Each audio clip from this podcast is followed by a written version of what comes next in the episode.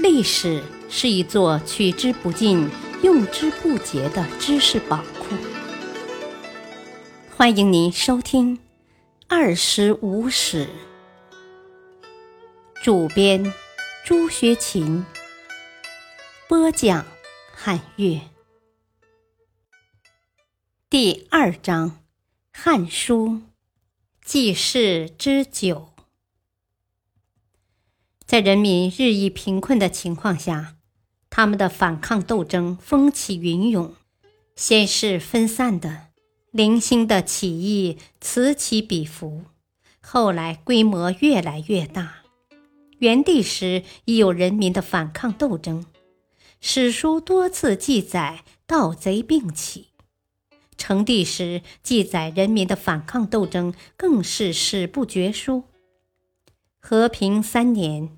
公元前二六年，东郡持平男子侯无弼兄弟五人聚众起义，攻樊关寺，复献长吏，盗取印绶，自称将军。此外，还有梁子正在鄂县起义，而影响尤为巨大的是彭宗在关中南山地区发动的起义，坚持了一年多的英勇斗争。使京师附近道路不通，城门置以警戒，政府官军暴尸戮众，旷日繁费。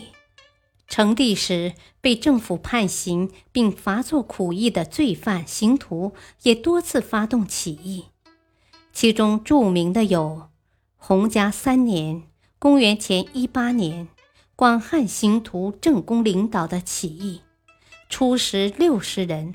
后发展到万余人。永始三年（公元前一四年），御史男子樊并等十三人领导的起义，他们杀太守，释放囚徒，自称将军，使统治者惶惶不可终日。过度的淫欲使成帝身体日益虚弱。公元前七年（随和二年）三月。他在未央宫不明不白的死去，年四十六岁。继位的汉哀帝刘歆是定陶王刘康的儿子。刘歆即位初，似乎还想有一番作为，看到大地主官僚疯狂兼并土地和蓄养奴婢，曾接受施丹等建议，下诏限田和限制私蓄奴婢。废除了汉初以来实行的两千担大官可任子弟一人为郎的任子令，还废诽谤诋毁法，任用一批有识之士，企图缓解社会矛盾。但西汉至此已千疮百孔，一些不痛不痒的措施已无济于事。特别哀帝自己骨子里是一个比汉成帝还荒淫的君主，他被一个美少年董贤迷住，与他搞同性恋。二十几岁的董贤就位居大司马，权谋入主。哀帝还一度想效仿尧舜的禅让制，把皇位让给他。哀帝刚下了限田令。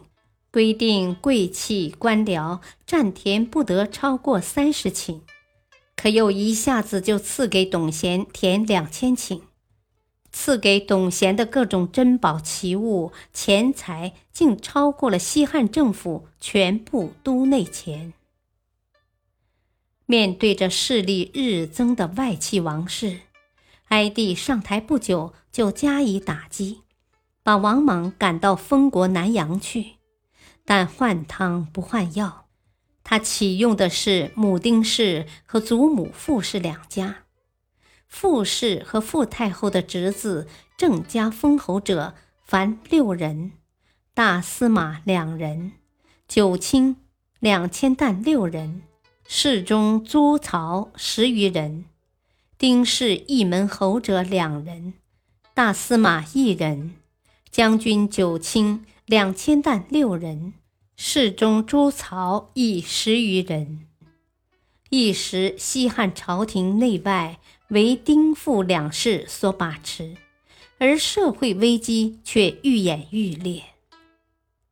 面对着日薄西山的西汉王朝，元寿二年，年仅二十五岁的汉哀帝死去，继位的是元帝庶孙，中山孝王刘兴的儿子刘演，是为汉平帝，年仅九岁。哀帝一死，董贤自杀，王莽东山再起，消除了丁傅势力后，重新控制朝政。成为显赫一时的实权人物。